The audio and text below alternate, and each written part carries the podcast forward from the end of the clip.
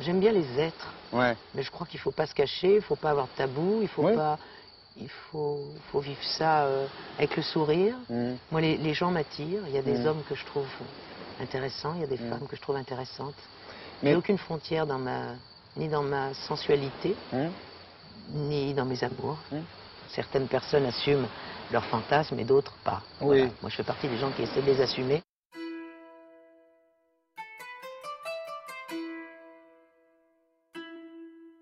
Catherine Lara, ça fait une. Muriel Robin, deux. Amélie Mauresmo, trois. Et vous, vous en connaissez d'autres?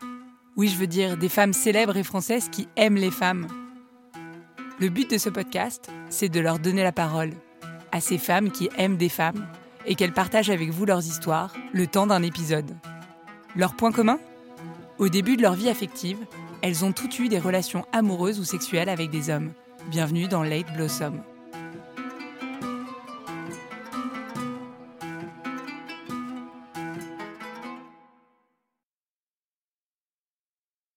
Vous connaissez l'escalator relationship?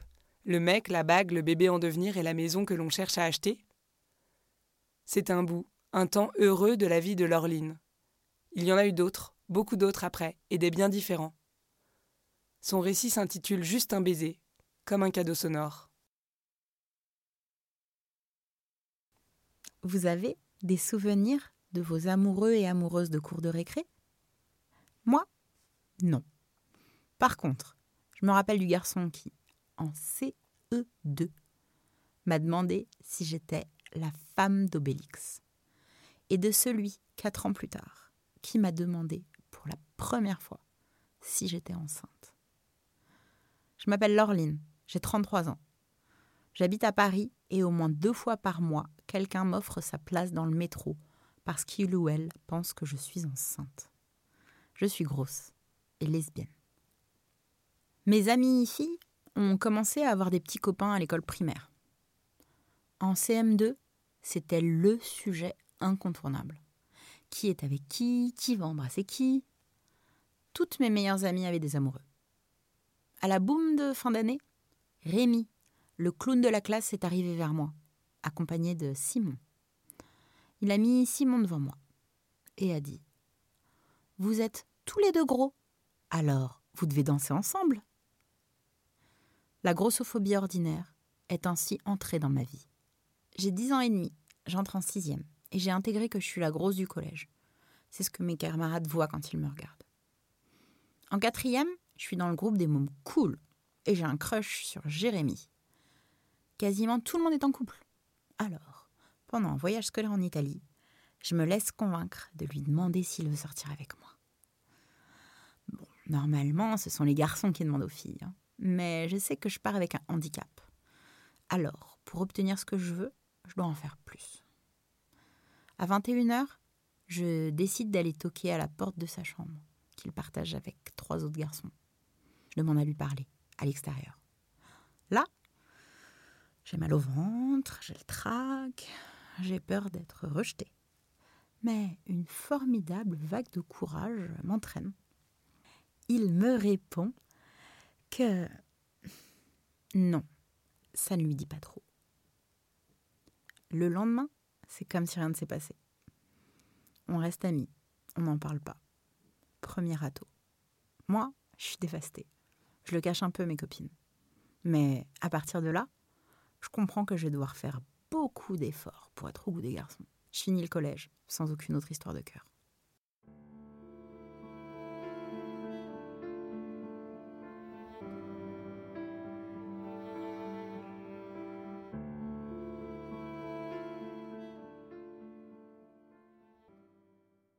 À la télévision, je crush surtout sur des acteurs. Mais globalement, mon cœur de fan, je l'offre à toutes les femmes badass des années 90. Shirley Manson, Melissa Aufdermore, Darcy, Christina Ricci, Buffy, ce sont elles mes héroïnes. Au lycée, je comprends très vite que je suis encore et toujours la grosse de service qui est une bonne copine, mais qui n'intéresse pas les garçons. Alors je mets en place une stratégie. Si je veux sortir avec un garçon, il va falloir qu'il tombe amoureux de ma personnalité avant de me voir physiquement. Ça tombe bien, c'est à ce moment-là que les chats caramel sont en plein boom. À la fin de ma première, après de longues heures de conversation avec plein de mecs différents, je rencontre un avec qui le courant passe plus que les autres. On commence une relation. Très rapidement, on couche ensemble. C'est la consécration. Moi aussi, je suis normale. Notre relation dure un été. En terminale, je me sens assez bonne en sexe, mais je vais chercher à me perfectionner auprès de mecs beaucoup plus vieux que moi, dix ans ou plus. Je les vois comme des professeurs. Ça tombe bien. Les magazines féminins commencent à dire que quand on est grosse, on est gourmande et donc on est forte en sexe. Je décide donc d'apprendre à maîtriser le sexe et l'art de plaire aux hommes comme n'importe quelle autre matière scolaire.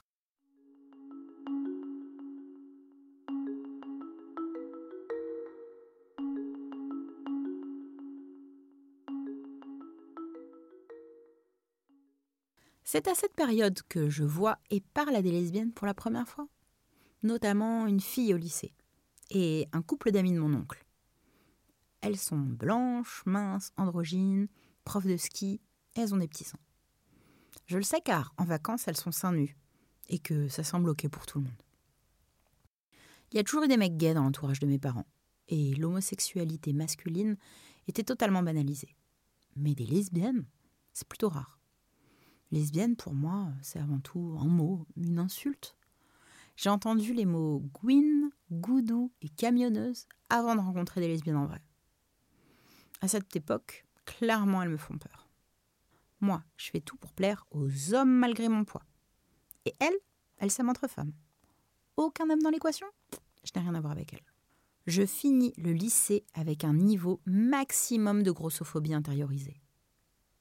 Pour faire court, j'ai intégré qu'il y avait les mauvaises grosses, celles qui se laissent aller, et les bonnes grosses, celles qui ont une taille marquée, des gros seins. Moi, je suis une bonne grosse. Et je fais du sport et j'enchaîne les régimes. Je suis plutôt intelligente et drôle et super forte en sexe. Grâce à tout ça, je suis validée par les hommes. À la fac, euh, je suis très proche de certaines filles. Parfois, j'ai envie de les embrasser. C'est sûrement normal. Toutes les filles ont un peu envie d'embrasser d'autres filles. Non? Et puis, ça plaît aux hommes. Donc je peux tout à fait continuer. À 20 ans, après 10 mois de relation, je traverse une rupture très difficile avec Bruno. Tout se passait très bien et il décide de me quitter un 1er janvier. La veille, alors que j'avais pas mal bu, comme tout le monde, je raconte à qui veut bien l'entendre que j'adore la sodomie.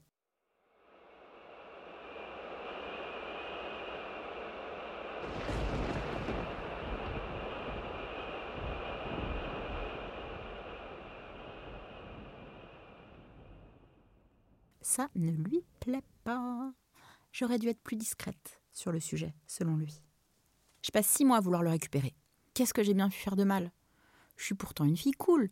Puis, comme je ne suis pas belle et que je suis grosse, je ne risque pas de trouver mieux. En plus, je fais du sexe exactement comme il veut et où il veut. Je ne me remets pas de cette rupture. Alors, je décide de partir au Japon. Pendant un an, je n'ai pas de relation. Toute cette année-là, je ne me masturbe pas.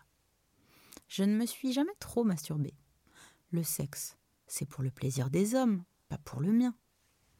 Quand je reviens en France, je me dis à nouveau qu'il me faut un plan. Exactement comme au lycée. Il me faut une stratégie pour trouver une relation sérieuse. Que je me case. Que j'arrête d'avoir peur de finir grosse et toute seule. Je regarde autour de moi, dans mon groupe d'amis, il y a trop d'histoires entre tout le monde. Et puis il y a mon ex. C'est une impasse. Je suis des études de mode. Les seuls mecs présents sont gays ou en couple. Finalement, je me tourne vers les amis de mon frère. Il a 4 ans de plus que moi et ses amis aussi. C'est parfait. Petit à petit, je me rapproche d'eux. Je vais beaucoup à leurs soirées. En parallèle, je télécharge et je regarde beaucoup de films et de séries. Et il y en a une qui m'intrigue et qui me fait peur. Elle a comme un goût d'interdit. Elle m'attire depuis longtemps, je n'ose pas la télécharger. Je ne veux pas que mes copines apprennent que je la regarde. Par contre, je la stream. La regarder me fait quelque chose. Parfois, elle me donne envie de me masturber. Je n'en parle à personne. Je ne sais pas trop quoi faire de ce qui m'arrive.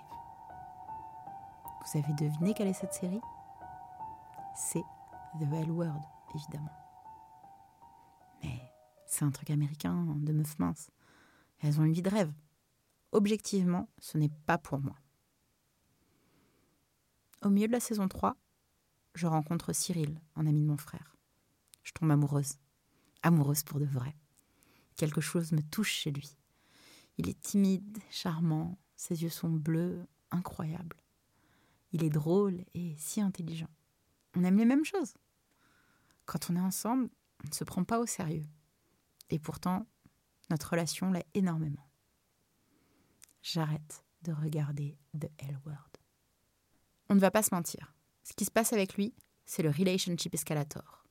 Tout ce que la culture populaire m'a montré qu'il fallait dans une relation, je l'ai avec lui. On peut parler de tout. Très vite, on habite ensemble. Deux ans plus tard, il me demande en mariage. Alors, on se marie. Et la même année, on prend un chien. Ensuite, on achète un appartement. Le couple parfait. Les années passent et nous nous politisons, tous les deux notre connaissance du féminisme augmente chaque année. Le sexe, qui était simple au début, devient compliqué pour tout un tas de raisons. Je n'ai quasiment pas de libido. Alors on en parle, beaucoup. À ce moment-là, je me dis que j'ai de la chance qu'il continue de m'aimer, car je suis grosse et je ne fais plus de sexe. Lui se veut rassurant. Il me dit que mon poids et ma libido ne sont pas des raisons de ne pas m'aimer. Je ne le crois pas. On parle donc de ce dont moi j'ai envie, de ce que j'aime. Je me confie et je lui dis que j'ai envie de fille. Un plan à trois peut-être? Mais je ne pense pas qu'une femme puisse s'intéresser à moi. Il n'empêche, je fantasme et je fais des rêves érotiques avec des femmes, de plus en plus souvent. Finalement, je me masturbe à nouveau. Et ma libido revient. Change de travail pour quelque chose de plus tranquille et de mieux payé. Et je me dis que c'est le moment de faire l'enfant dont Cyril a envie. J'essaie pendant 18 mois. Je prends des médicaments. Ma gynécologue est adorable et j'évite la grossophobie médicale. J'accouche trois mois avant mes 30 ans. J'ai détesté ma grossesse. Je ne sais pas trop comment aimer cet enfant. Je pense que mon féminisme me sauve des dictates du patriarcat sur la maternité. La vérité J'évite certains écueils, mais pas tous. Cyril est très présent. Il a la charge mentale de notre enfant au quotidien. Mais moi, je porte l'entière charge financière de la famille, vu que je suis la seule à travailler. Je me sens emprisonnée. Un an après l'accouchement, mon corps recommence tout juste à fonctionner. Je ne prends plus de contraception. J'en ai pris pendant 12 ans et mon corps a morflé. Je sais ce que la pilule a fait à ma libido. J'ai vu ma difficulté à tomber enceinte. Je décide de me réconcilier avec lui. Le féminisme m'éveille à la grossophobie, la discrimination systémique que je vis depuis que je suis petite. Et puis, enfin, ma libido revient. J'ai du désir, j'ai des envies de sexualité non centrées sur le pénis. Je me réconcilie avec ma chatte et avec mon clitoris. J'arrête de voir mon plaisir comme quelque chose de simplement vaginal. J'ai envie d'être avec une femme. Je suis peut-être bi en fait. Cyril et moi, on se sent totalement libre d'agir et de vivre en dehors des normes sociales. Alors, on décide de devenir polyamoureux. On a beaucoup d'amour à donner, donc on peut en donner à d'autres personnes en dehors de notre couple. Mais comment est-ce que je peux arriver à rencontrer une fille alors que je suis mariée, que j'ai un enfant en bas âge et que je travaille beaucoup beaucoup trop? Du fait des dégâts de la grossophobie, j'ai totalement conscience que je n'ai aucune confiance en moi quand il s'agit de plaire aux autres. Les lesbiennes, elles sont minces, elles ont des petits seins. Alors comment je vais pouvoir trouver quelqu'un qui s'intéresse à moi? En même temps, je découvre les apps de dating et les rejets. Quand tu cherches un mec sur une app, il y en a 12 qui t'envoient un message direct dans la minute, et ce même si t'es grosse. Par contre, avec les filles, même si tu matches, jamais elles ne commencent la discussion. Et elles ne répondent Vraiment pas souvent. Là, je me rends compte que la grossophobie, c'est pas un truc d'hétéro ou de personnes non politisées. La grossophobie est présente partout, dans toute la société, et plus que jamais dans les milieux LGBT. Cependant, j'ai très envie d'être avec une fille. Ça me paraît de plus en plus naturel et évident. Je réfléchis à mon passé, et je me rends compte de toutes les filles qui m'ont plu. Je ne me suis pas écoutée. Il y a eu Mathilde, avec qui je suis partie au Japon. J'aurais aimé la prendre dans mes bras et lui caresser les cheveux. Et aussi toutes les filles rencontrées à des soirées d'amis. Je fantasmais qu'elles m'embrassent dès que je quittais la soirée.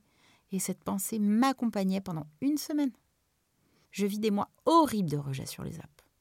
Mais je ne peux pas faire marche arrière. Finalement, je match avec Élise, qui dit dans son profil qu'elle aime faire du karaoké avec YouTube, en chantant très très fort dans son appartement. Elle est belle, si belle. Elle n'aime pas trop parler en ligne et veut qu'on se voit vite. Pas de chance, je suis prise. Au bout de deux semaines, je la recontacte et on arrive à se voir. On habite très près l'une de l'autre. Elle est polyamoureuse aussi. On se voit à 20h dans un bistrot pas loin de chez nous. C'est le meilleur encart de ma vie. Notre discussion est passionnante et passionnée. Lorsque le bar ferme, on est pris au dépourvu. On se dit qu'on va se revoir. Le lendemain, elle m'envoie un message parfaitement adorable où elle me dit qu'elle aimerait beaucoup me revoir et m'embrasser. Je lui dis que ça me va tout à fait. Quelques jours plus tard, on se revoit. J'ai mis mon plus joli décolleté. Elle est très élégante et je n'ai qu'une envie, c'est de l'embrasser. On a prévu d'aller voir un spectacle burlesque. On discute sur le chemin à l'aller, puis en revenant, on décide d'aller chez elle. Arrivé là-bas, il se passe encore deux bonnes heures avant le premier baiser.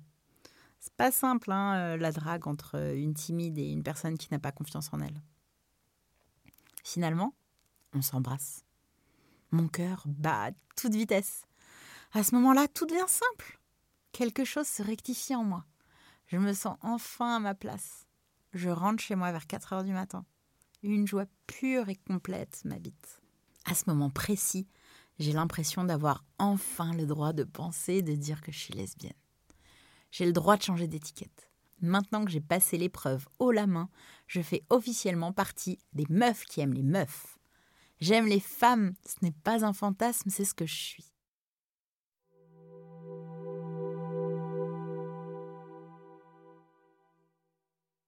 Ça fait du bien de le penser, tellement de bien. Élise est évidemment merveilleuse et la personne la plus extraordinaire sur Terre. La première fois qu'on couche ensemble, c'est parfait.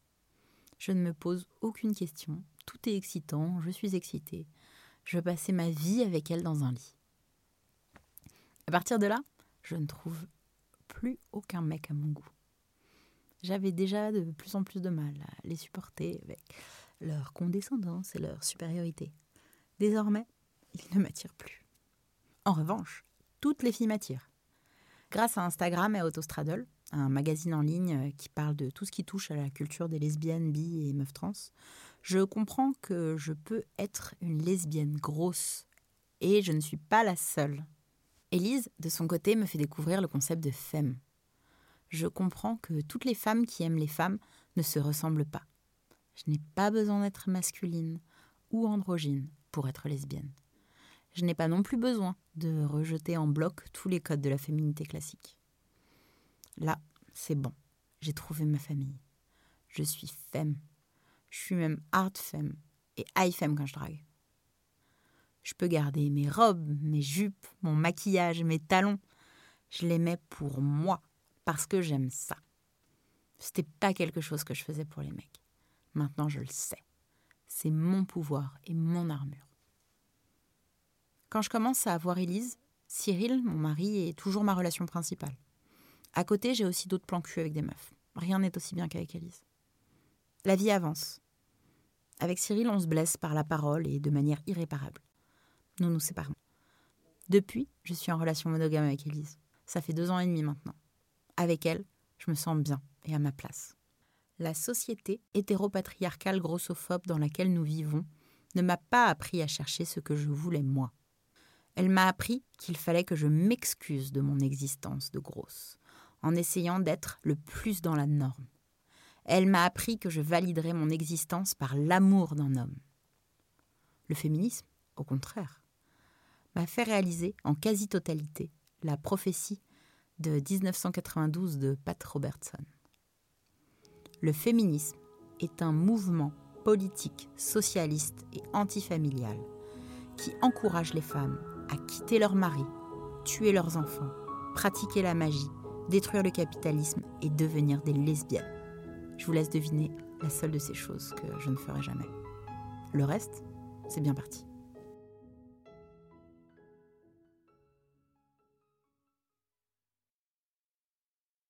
Vous venez d'écouter Late Blossom, une production originale House of Podcast.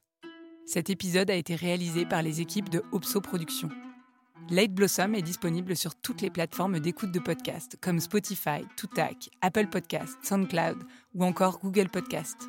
Je suis Elisabeth Chaudière. Si vous avez envie de partager votre histoire, écrivez-nous à l'adresse lateblossom at houseofpodcast avec un s.com.